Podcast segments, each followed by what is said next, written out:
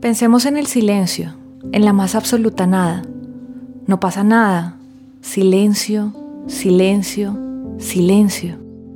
El silencio puede ser reconfortante, puede calmar, puede sanar. Qué maravilla un lugar silente, un momento sin palabras ni ruido, un instante de algo que no existe, pero se escucha. Más bien se siente. Sin embargo, hay cosas que permanecen en silencio, que no oímos, que no queremos escuchar porque no son correctas, y como no son correctas y no se cuentan, están ahí y creemos que no lo están. ¿Qué pasaría si de repente te encuentras en un lugar en el que no quieres estar y nunca lo habrías deseado? ¿Qué harías si te vieras a ti mismo en una situación en la que nunca creíste que ibas a caer, como la adicción? ¿Qué pasaría si te dijeras a ti mismo, tengo que parar? ¿Lo contarías? Mucha gente no. Mucha gente lo negaría. Mucha gente lo niega. Muchos se rehusan a creer en ese estado, en la dependencia, en el dolor. Pero esto sucede, pasa y no se cuenta, no se narra, porque al parecer es incorrecto.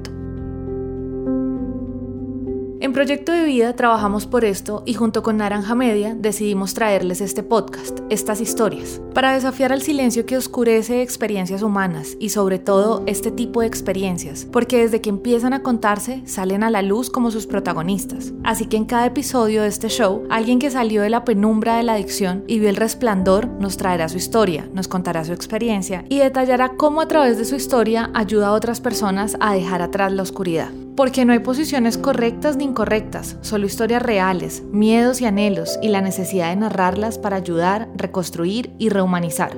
Esto es Proyecto de Vida. Yo soy Daniela, quédense con nosotros.